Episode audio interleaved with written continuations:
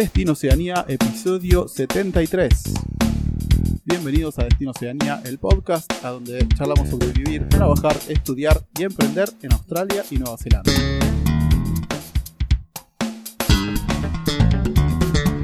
Bueno, amigos y amigas, bienvenidos a este episodio número 73 de nuestro querido podcast Destino Oceanía. Hoy mi compañero eh, Gastón eh, no está porque el tipo está descansando, está en Francia, está haciendo yoga. O sea, ya se olvidó de este proyecto y estoy solo. Así que hasta que él vuelva, eh, que va a ser el próximo episodio, eh, voy a estar yo dirigiendo este show, pero no solo. Ahora en un ratito le voy a estar contando quién nos va a estar acompañando hoy. Pero bueno, antes de eso, tenía un anuncio importante para hacerle los que escuchan este episodio. Después vamos a dejar más detalles en el post de, este episodio, tanto en Instagram como en nuestra página.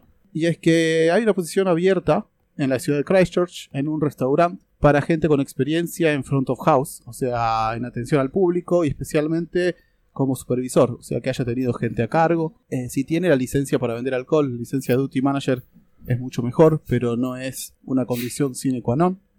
Si no lo tienen, también pueden, pueden aplicar y, y si todo va bien, les pueden inscribirlos en ese curso y tienen esa licencia que les permite eh, vender alcohol en los lugares. Así que ya saben, si tienen experiencia en restaurantes, en management, o sea, de supervisor, manejando gente, pueden dejarnos su currículum aclarando que es para estar aplicando esta posición en la ciudad de Christchurch, en trabajar en Nueva Zelanda. Esa es nuestra sección en donde pueden rellenar el formulario con sus datos y desde ahí lo vamos a contactar y daremos una entrevista si creemos que, que tienen posibilidades. Eh, también recordarles que nuestro ebook gratuito sigue disponible en nuestra página web sobre los caminos para mirar a Oceanía y los primeros pasos. Y les recordamos que para cualquier duda o consulta en cuanto a inmigración tenemos Immigration Advisor que nos pueden ayudar con la tramitación de visas, residencias, visas de trabajo, homologación de títulos y cualquier cuestión que esté relacionada a la parte técnica de, migraciones. Así que ya saben, nos escriben a contacto y nada, nos dejan su consulta y los ponemos en contacto con nuestro Immigration Advisor asociado. Y bueno, creo que con eso estamos bien de anuncios. Hoy estamos en una experiencia de Destino Oceanía, una nueva experiencia de Destino Oceanía y que viene mm, más o menos en el palo, en el tema de lo que estaban viniendo uno de los últimos episodios, que es el tema de migrar en familia. Eh, Miguel, que es nuestro invitado del día de hoy, a quien vamos a entrevistar, nos contactó y nos, eh, nos hizo algunas preguntas pues, con algunas cuestiones y también nos comentó que él vino, miró con su familia y se, y nos, uh, se ofreció a, que, a contarnos su experiencia. Así que la verdad eso es algo que nos pone muy contentos, porque no es la primera vez que nos pasa que nos dice que queremos que me entrevisten y eso, nos hace sentir que les hace pensar que podrían estar cómodos teniendo una charla con nosotros. Así que está muy bueno, está muy bueno tener ese feedback y que la gente tenga ganas de venir a charlar y compartir su experiencia. Está buenísimo. Así que bueno, no les voy a mm, adelantar más nada y sin más eh, le doy la bienvenida al podcast a Miguel. Hola Miguel, bienvenido. ¿Cómo estás? Hola, ¿cómo estás Pato? Muy, muy buenas noches. Un saludo para ti, para tu compañero también de programa. El ausente. Y para toda la gente que nos está escuchando en este momento, en la mañana, en la tarde o en la noche. muchas gracias, bienvenido. Eh, bueno Miguel, contanos un poco, vamos a empezar bien por el principio. Contanos de, dónde sos y, por qué decidiste un día venir a, Nueva Zelanda. ¿Cómo terminaste Nueva Zelanda? ¿Por qué te decidiste por este país? Bueno, yo soy de Bolivia, de la capital, que es Sucre. De allá somos con mi familia. Mm, hemos estado viviendo allá siempre. Siempre hemos estado allá. Nunca nos hemos movido, digamos, de nuestra ciudad. Pero eh, por mm, motivos de seguridad, de mejorar la calidad de vida y darles mejores opciones y oportunidades a nuestros hijos. Mi esposa y yo decidimos eh, eh, buscar un, nuevo rumbo. Si bien estábamos, eh, como podríamos decir, tranquilos, tal vez cómodos allá, pero no es lo que uno desea para los hijos. Los hijos necesitan muchas cosas más ¿En qué, Y en por qué edad supuesto- eh, están tus hijos? Sus hijos. Ellos tienen 7 y 11 años. 7 y 11. Sí. Entonces, eh, esa fue, digamos, una de las razones. Y otra, bueno, porque nos merecemos um, algo mejor como familia también. Claro. Y explorar nuevas, nuevos horizontes, ¿no? Claro. Hay que, hay que ver lo, lo que está afuera. Claro, o sea, buscando un poquito es- escaparse de un poco, obtener un poquito más de seguridad o de vivir un poco más tranquilo. Tratar de ofrecerle otra opción de futuro a, a tus hijos que nada, en edad escolar y, y demás, ¿no? Mostrarles que hay otra realidad y ver para cómo les puede servir a ellos también, ¿no? Sí, eso es, eso es verdad. Y te hago una pregunta, ¿a qué te dedicabas en Bolivia, en Sucre? Bueno, yo soy técnico en construcciones civiles. Siempre he estado en el ámbito de la construcción. Mm, Tengo 13 años de experiencia allá, como su equivalente de site manager o un project manager aquí. Claro. Entonces yo allá era residente de obra o, o director de obra que eh, a eso me dedicaba. Después eh, era docente en la Ajá. universidad también, en un tecnológico. Ahí he estado seis años, hasta antes de venirme, porque seguramente hubiera continuado. Hacía radio también, he hecho Ah, mirá. radio siete años, creo. Mirá, ¿de qué hacías de radio? Sí, cuando estaba en la universidad. Un programa, un programa ¿De eh, sobre mm, películas, cómics, ciencia ficción, Ah, mira juegos de mesa. Ese era el programa los domingos. Ahí va. Ah, no estás, estás acostumbrado a estar, frente al micrófono. sí, pero hay años ya que pasó, ¿no? Debe pasar como tal vez 12 años, o un poco más tal vez, más, unos 15 tal vez. Sí, Pero sí. sí, es es Mirá es súper lindo hacer, hacer Sí, radio. es lindo, es Tiene su magia. Y acá y lo- el podcast es como una manera de hacer radio, eh, pero más segura porque podés editar, ¿viste? No es en vivo. sí, es verdad. Claro. Che, eh, bueno, pero eh, vos me habías contado cuando hablamos antes de la entrevista que no fue el primer eh, destino que elegiste Nueva Zelanda, ¿no? En- cuando Sí. empezaste a buscar. Exacto. Nosotros mm, vimos las eh, opciones como Canadá, Nueva- Australia y Nueva Zelanda. Eh, no vimos mm, algo más fuera de Bolivia que sea como Latinoamérica, digamos. Entonces esas eran las, los tres lugares donde teníamos la idea de emigrar. ¿Y por qué se decidieron por Nueva Zelanda de esos tres?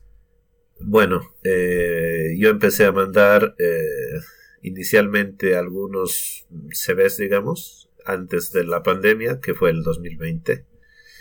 Y bueno, no había muchas respuestas de ninguno de los países. Y empezó la pandemia y, y bueno, eh, como estábamos en la casa, decidí mejorar un poco el CV y empecé a mandar a los tres países. Más o menos se debían mandar unos 150 CVs a Wow. cada país. Ajá. Claro que era como que el mismo, pero variando un poco dependiendo Claro. del lugar donde mandaba. ¿Qué- ¿Te habías hecho algún sistema para para Sí. hacerlo? Porque sí, ya viste todos al final después de 100 ya tienes como una, una automatización de- para mandar. Más o menos era como automatizado, pero eh, tenía carpetas distintas en el Drive, entonces eh, ahí podía ir seleccionando. Y me ponía los, eh, los stick notes, ¿no? Como un project manager, entonces ahí yo ya sabía dónde mandé, quién me respondió, etcétera. Claro. Entonces toda esa información la pasaba al Excel y ahí iba poniendo los que me respondían que sí o no, entonces eh, anotaba su correo electrónico, digamos. Y luego la página de la empresa que correspondía. Claro. Entonces, eh, así, poco a poco se fue llenando como una base de datos, sí, exacto. Eh, Australia, del 100%, digamos, solo un 90 o un 10% me respondió. Ajá. 90 ni, ni siquiera para decirme no, Sí, para decir solo no. un 10%. En Nueva Zelanda fue lo- por lo contrario. El 90% sí me respondían. Lo menos para diferencia. decirme que no, o que no necesitaban, o que podría ser, pero si estuviese aquí. Eh, Claro. diferentes respuestas, pero, pero me respondían. ¿eh?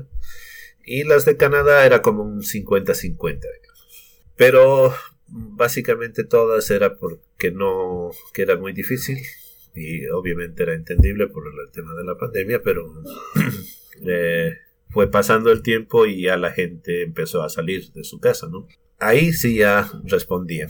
De, de Canadá me respondieron unos cinco, pero al final tres parecían ser como scam. O sea, era. Ah, sí, ¿sabes qué? Sí. Hicimos una entrevista con otra persona que consiguió el sponsor desde Argentina. Y me dijo lo mismo, que un par eran como un scam que le pedían, sí, ya tenemos todo, mandanos la plata. Y cuando él empezó a investigar, se dio cuenta que, le iban a robar todo. Exacto. Entonces eran preguntas como muy directas, ¿no? Para pedir el dinero, entonces... Claro, demasiado fácil, demasiado rápido. Cuando es así, sí. desconfían porque sí. Eh, entonces, dijimos, no, si Canadá es así, mejor no. Y ya, descartamos un poco Canadá. Y Australia también por el tema de que no había una respuesta. Y al final, el 2021, yo ya estaba trabajando en un proyecto y me contacté con algunos advisors aquí, pero era el mismo, ¿no? La misma respuesta que ellos no podían hacer nada aún porque no, Nueva Zelanda no se iba a abrir.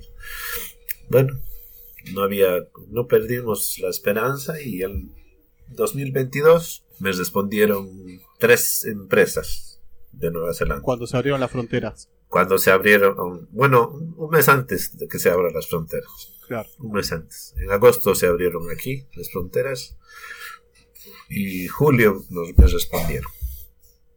Eh, y me dijeron si, si yo podía estar de dos semanas allá, inmediatamente de que se abra, ah, pero era muy difícil. A, seis semanas de, de, ese momento tenía que estar listo para ir. Claro, o sea, eh, yo tenía que llegar de alguna manera. Ellos no, no me podían ayudar en eso, entonces tenía que entrar tal vez con una visa X y recién me hacían el contrato aquí. Pero, era muy arriesgado eso. pero que no entiendo, o sea, ellos querían que vos vayas como turista y, si, y o como sea y cuando llegues te hacían la visa de trabajo. E, exacto, me hacían el contrato porque no me podían dar un contrato como por email, digamos, etcétera. Entonces ahí la pensé y dije, no, es medio, medio complicado. Pero es una empresa conocida y todo, ¿no? Al final, eh, la otra empresa que me contactó me hizo la entrevista, me hizo una entrevista. Esa sí fue eh, videollamada, etcétera. ¿Y cómo fue la videollamada? ¿Te, encontraste bien? ¿Tenías buen inglés? Eh, mm. ¿Practicaste antes? ¿Cómo te preparaste para eso? En realidad, esta empresa es, es, eh, es manejada por latinos, por chilenos. Ah, ah mira. ¿Ya? Entonces, eh, yo buscando en su página web, etcétera, había una como convocatoria. Ellos mencionaban que uno podía mandar los datos y podía ser seleccionado para que ellos puedan ver la forma de llevarte allá con un contrato y que puedas estar en Nueva Zelanda. Claro, sponsorearte, sí. Exacto. Entonces yo llené todos los datos, mandé el email y todo, y ellos sí me respondieron también. Y hicimos la entrevista en español. Y me dijo el encargado de la parte técnica que la parte técnica yo ya le había pasado y que faltaba la parte administrativa. Luego pasé la parte administrativa y me dijeron que estaba seleccionado. Entonces, o sea, fue una semana, dos y ya estaba seleccionado. Claro, y claro ahí no tuviste la necesidad de, inglés. No, no, nada de inglés. Entonces, claro, me preguntaron si sabía inglés. Yo les dije que sí, pero, o sea, puedo entender el inglés, pero hablarlo fluidamente no. Sí. Entonces, bueno, no ha habido mucho problema. Mandé toda la documentación que me pidieron, mandé la de mi familia y ahí empezó el proceso los 500 currículos que mandaste fue la manera de encontrar justo el que era latino y que necesitaba gente. Y, claro, exacto. Esa es persistencia al final, ¿eh? Sí. Y fue... Tres años aparte. claro, como tres años básicamente. Al final, todo el proceso fue junio y en noviembre ya estábamos aquí. Rapidísimo, increíble. O sea, es súper rápido. Al final eh, nos pidieron dinero para, para pagar las visas, porque nosotros firmamos un documento para que tengamos aquí el, el representante que era un advisor Sí. y él iba a hacer todo nuestro proceso. Y, y no había respuesta durante 20 días, creo. Uh, y vos dijiste, no, vine, Sí, zafando, vine, no me zafando, vine responde. zafando de todos los tiros y me agarró justo. Sí, buscamos nosotros, eh, investigamos las páginas, pero todo era real, pero no, no nos respondían. Al final nos respondieron y nos dijeron que inmigración estaba teniendo un cambio en el sistema y que, bueno, no podían hacer mucho más, pero al final eh, inmigración aceptó la, todo el proceso, me dieron la visa, porque el contrato lo firmé desde allá. Claro, de- desde Bolivia. Desde Bolivia ya firmé Claro, el contrato. Firmás, firmás todo y lo mandás. Claro. Sí, Y ahí va. y te luego fuiste hicieron el, el proceso de visa de mi esposa y de mis Eso, hijos. Eso te iba a preguntar. Tu esposa Ajá. que está, eh, está como partner tuya, ¿no? Eh, ella está como partner. y está todavía toda- con, con la posibilidad de trabajar en cualquier trabajo ella. Exacto, ella vino con esa visa. Ajá. Claro, claro. Viste que esa ahora cambió y solo pueden estar con Accredit Employers. Sí, es bien complicado porque... Sí, sí, no sé por qué hacen eso. Estaba, estaba mejor antes. Pero bueno, vos viniste de tiempo. Sí, cabal. de trabajo abierto. Sí, y mis hijos como estudiantes domésticos. Entonces, Claro, entonces no tenés que pagar eh, como estudiante internacional. no, aquí está en el colegio que es a 300 metros de la casa. Ah, espectacular. Y tienen ellos su lunch que les dan en el colegio. Sí, Eh, solo compramos los uniformes y los útiles escolares que es para todo el año. pero- claro. O sea, fue como, como una entrada a una ventanita que era Claro. bien justa y que todo ha ido cayendo como sí, por su propio peso. Ajá. Y así fue saliendo todo en uno. y después, ¿cómo, cómo, buscaste la casa y todo eso? Ah, ya. ¿Cómo- Esa es la- una de, de- las anécdotas de la casa. Sí, sí, sí. Nosotros pensábamos que era como en Bolivia, cuando uno busca un alquiler, una casa o un departamento, va, habla con el dueño y si se puede trasladar al día siguiente, sin ningún problema. Nosotros vinimos con esa idea. Nosotros vinimos primero a, a Airbnb solamente por tres días. Tres días y dijimos, ya, en esos tres días buscamos la casa y encontramos y nos trasladamos. sí. Pero el primer día vinimos a, a la casa donde estamos aquí, hablamos mi esposa, que ella, ella habla así súper bien inglés, ¿no? O sea, de 100, 99, 9. sí. Entonces eh, habló con la dueña, ella le dijo que no hay ningún problema, tendría que hablar con su esposo porque había unos detallitos que arreglar en la casa, que estaban haciendo la, el pintado, esas cosas. O, o sea, ya ustedes fueron a ver casa y ya encontraron una a los tres días. No, al- en el primer día. Ah, ok. eh, fuimos a ver como cuatro casas, pero de esas cuatro o cinco casas que vimos, eh, tres nos dijeron que entrábamos a una lista para que nos iba a evaluar el dueño. En Oakland, ¿no? Esto. En Oakland, sí. En Oakland, sí. Nunca dijimos. Eh, y al final, todos esos días, encontramos otra que era un poco más pequeña y que al final el, el encargado nos dijo que nos podía dar la casa, que no había problema. Pero al final volvimos a esta, que era un poco más grande y también más cómoda, y hablamos con el dueño y él nos dijo, ya, si quieren trasladarse mañana. Ah, Entonces te- en tres días... todo, ¿eh? Tenía luz En verde. tres días eh, hemos encontrado la casa. Ah, increíble. Sí, y no teníamos nosotros cuenta de banco todavía, ni nada. Así que le dijimos al dueño que podíamos irle dando cada día un monto Claro. para pagarle el bond, porque nosotros teníamos que sacar del cajero y el cajero no nos daba. Claro, tiene un límite. Tiene un límite. Sí. Ah, y nos dijo que no había ningún problema. Entonces, no teníamos nada porque la casa Es no lo tenía loco ni de muebles. encontrar la persona indicada, ¿no? Encontrar Sí. la persona indicada para, para aplicar al sponsor, después la persona indicada para conseguir la casa. También yo creo Sí. que es la energía que uno le pone también muchas veces. que uno- Esa es verdad, hay que ¿Viste? tener la energía, la actitud, la confianza. ¿no? yo creo que influye un montón. Sí. Vos tenés dos hijas, ¿cierto? Dos varones. Dos varones, perdón. Sí. Eh, Y vos los anotaste en el colegio desde, desde Bolivia, ¿cierto? Cuando a vos te, te- aprobaron la villa, la Sí. visa de trabajo, la Credit Employer, ¿empezaste a buscarle colegio a los niños o cómo fue eso? Eh, eh, fuimos buscando en páginas para ver cómo era lo del colegio. Claro. Entonces, eh, ahí aconsejaban totalmente que tengamos que buscar una escuela, un colegio eh, que esté cerca a la Claro. casa donde íbamos a estar. Ya, porque es por zona, ¿no? Que te asignan en, en Sí. el colegio. Y obviamente nosotros no sabíamos qué zona íbamos a estar. Claro. Así que una vez que llegamos aquí y ya teníamos la casa, recién fuimos a buscar el colegio. Y es- era aquí cerca, ¿no? Entonces fuimos, amable la Caminando. directora, nos dijo, si quieren pueden, pueden dejarlos este mes, pero como era ya diciembre, nos dijo, todo el mundo está loco por salir de vacaciones, así que Claro. más que una ayuda, va a ser un, un- un shock. Claro. Entonces su vacación de ellos fue hasta febrero. Se una inició de todo. cinco meses. Sí. sí.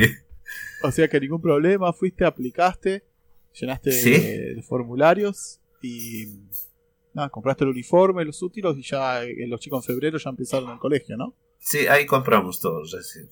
¿Y ellos tenían inglés, tus, ne- tus nenes? No, Nada. no sé palabras, algunas palabras, pero ahora que estamos mm, siete meses ya aquí, Sí, ellos ya hablan, hablan inglés, comprenden. No fluidamente, pero seguramente a fin de año ya. claro, Ellos-. Uno tiene la Sí. mente ahí casi de nuevita, ¿no? Nuevita, pues. absorbe Sí. todo. Sí, están ahí. Bueno, ¿y- ¿y cómo fue esa adaptación para ellos en la, en la escuela? ¿Tienen, ¿En la escuela tienen algún tipo como de eh, gente que los ayuda? Porque es alguien asignado. ¿Cómo es? ¿Tienen, ¿Cómo es eso? En muchos podcasts o en páginas vimos que en los colegios te dan a una persona para que los acompañe en su transición, digamos, Sí. o en su adaptación. Pero aquí no había. No, Eh, solamente había una profesora que es de Argentina, ah, que no estaba en, en su nivel de ninguno de los dos. Entonces ella entraba un ratito a hablarles para saber cómo estaban, pero eso fue las dos o tres primeras semanas, creo, y luego ya, ya no. ¿Y ¿Al principio les costó o, o más o menos Sí, pues fluido? porque no podían hablar pues con nadie. Sí, Y Además, aquí son cuatro materias las que llevan. Aquí todos los días hay matemáticas, lenguaje, algo de la naturaleza y algo más. Entonces, siempre es lo mismo. Puede variar la hora, pero es lo mismo. claro, Entonces, se tardaron un poquito en acostumbrarse, eso sí. claro. ¿Y, ya, ¿Y lograron ser amigos después y eso? Sí, ahora tienen a, a algunos amigos, no van a la casa de ellos ni vienen ellos todavía, pero en el colegio sí. Claro. Ya. Y sí. Sí. bueno, es cuestión de tiempo. Lo bueno cuando sos chico es un poco, qué sé yo. Por ahí es más fácil hacerse amigos. Una vez que aprendan el idioma, por lo menos, que, lo, que lo hable bien, es más fácil hacerse amigos de chico. Sí, pues. Y, mejor que hablen o que aprendan el inglés que se sí, habla lo, aquí. lo- lo aprenden ahora y ya les queda para toda la vida. Ya son bilingües. Sí. Si lo aprendes a esa edad, ya Exacto. está. No, Está pues ya buenísimo. van a saber ellos, sí, Claro. exacto. ¿Y tu compañera eh, pudo conseguir trabajo? ¿O ¿A qué se dedica ella? Ella trabaja en, un- en un hotel, hace la, la parte de housekeeping, Ajá. pero también hace la parte de la atención en el bar, entonces, ah, o sea, en el restaurante. Entonces hace las dos cosas, eh, ayuda al manager, Claro. ayuda ahí. Entonces, como tiene súper inglés, entonces Claro. ella se desenvuelve muy bien con los clientes, eh, no sé, anotar eh, las reservas, cobrar, y si tiene que venir algún encargado para dejar alimentos o tienen que arreglar, no sé, la, la plomería, entonces ella se va encargando de, de todo, Claro. toda la organización, digamos. Entonces, Claro. súper, va muy bien. Qué bueno. Y claro, viste, si tenés eh, un buen eh, inglés, ya tenés el 50% del partido medio ganado. Después, es actitud y es ganas de aprender, viste. Pero eso siempre, siempre decimos en este podcast que lo más importante o es, eh, es- es aprender el idioma y después las cosas se van dando. Pero nada, que siempre meterle a eso, ¿no? Sí. Eh, el inglés sí es, sí es muy importante. Venir cero inglés, no, es, es muy, muy arriesgado. Sí. Por lo menos entender las instrucciones, eh, saber leer el inglés, etcétera. Por lo menos eso a mí me parece que es importante. Bueno amigos, amigas, muchas gracias por acompañarnos de nuevo en esta experiencia de Destino Oceanía. Espero les haya gustado, les haya sido útil toda la información que nos compartió Miguel. Tenemos aún más información en la segunda parte de esta entrevista que vamos a estar lanzando en breve. Así que por hoy los despido, pero nos encontramos en el próximo episodio de Destino Oceanía. Y recuerden suscribirse, seguirnos y prender la campanita que a nosotros nos sirve mucho y es gratis. Así que nos vemos en la próxima. Adiós.